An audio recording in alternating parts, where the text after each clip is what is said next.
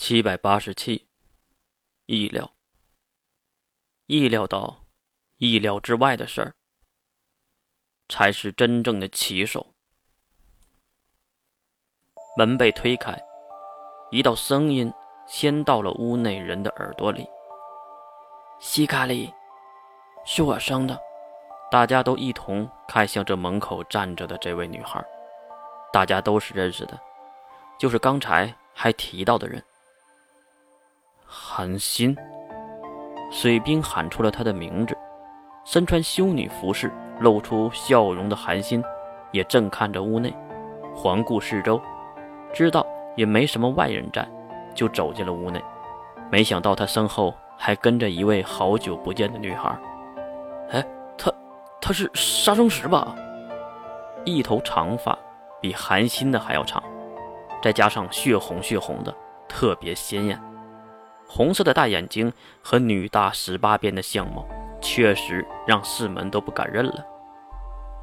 这孩子变化也太大了吧！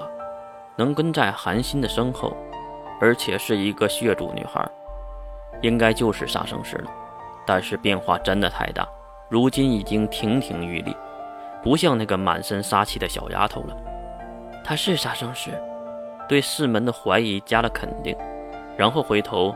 对杀生石点头，杀生石伸手关上了门，跟着韩信走进了屋内。韩信也是自来熟，来到茶几这边，拿起一块苹果就开吃。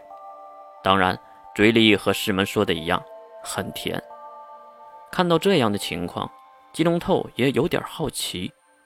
我说：“韩信大人，您不会就为了这一口水果而来吧？”韩信没有理会金龙透。而是选择坐在了蓝田慧的眼前，两个漂亮的女孩四目相对，仿佛在用眼神传达着什么。喂，世门想上前说点什么，不过马上就被水兵伸手拦住了，并对他摇摇头。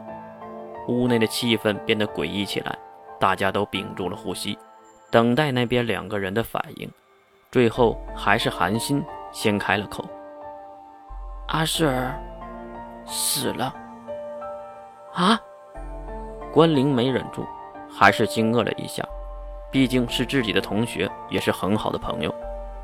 那边的金龙头也是皱紧眉头，马上站起身，拿出城市电话，并走到一旁去打电话，并且还用眼神示意一旁的女仆蓝雪玲去干什么。看到金龙头如此的慌张，就知道这个情报是刚刚发生的，他还不知道。至于这个听到情况的蓝田慧儿，还是没什么动静，大眼睛直勾勾地看着眼前的韩信。韩信也是再次的开口：“郑小负伤，小维昏迷不醒，郑家呢被抓了。”你说什么？这回就算是水兵人忍不住了。很明显，这个话题已经超越了他们的预期。那边打完电话的金龙头也是急忙走了回来，没管那边两个小美女，而是看向了三人组。明主只知道我们利用他的事了，现在已经开始倒戈。阿舍尔被袭击，已经战死。郑晓为了保护自己的女儿，现在重伤未愈。小薇重伤，昏迷不醒，生死不知。金龙透的话很简洁，大家也都听得懂，不过也引起了关灵的怀疑。等等，月的女儿西卡里不是在明主职吗？如此大的事儿，为什么没有见他来提前通知呢？还有，明主职既然知道你在骗他，那为什么还要收集魔兽呢？这个好奇怪啊！说到这里，关灵好像明白了什么，马上转头看向那对视的两人韩星和蓝田慧。难道？这句难道？也让韩信吸了一口气，只能无奈的站起身，看向三人组。关灵姐姐，水兵哥哥，师门哥哥，金龙头先生，我是来通知你们，另一件重要的事件：离月特师黄觉平已经登上了悬空岛，和月的真身见面了。这个不是计划中的必经之路吗？水兵喊了起来。很明显，他是知道的，也不用寒心千里迢迢的来报告，除非有了什么特殊的结果。还好，就是屋内有一个智者，短短几分钟已经推理了几十种可能的结果，最后只有一个最贴切。希卡里是不可能背叛月的，所以月是知道明主直的所有举动。那明主直知道自己被骗，还继续收集魔兽，就说明还有其他的用途。现在要用魔兽的人只有一个月了，说明他们现在为月工作。那月一定给了明主之西马小峰一个非常高的好处，比如帮忙从第三世界接回他的父亲西马游一。你什么意思啊，金龙头？你什么意思啊？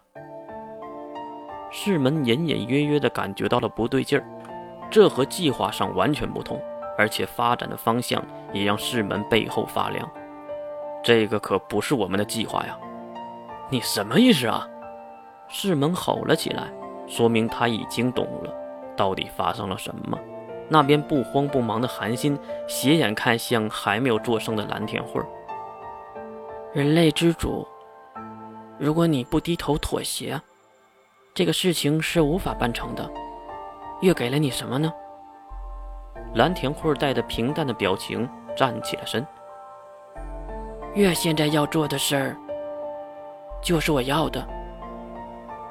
关灵跟着问道：“月到底要做什么？”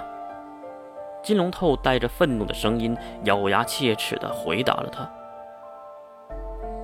交易明主之屠杀。”抓取魔兽，引诱黄觉平打破我们的契约和计划。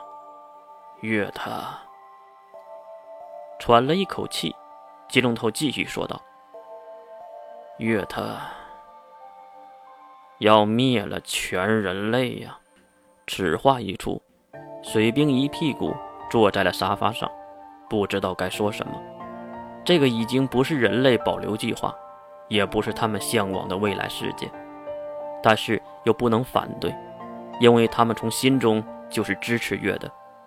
如果月做出了蔑视的抉择，也只能默认的跟着执行。那边站着发呆的蓝田慧儿，水兵心中起了不解。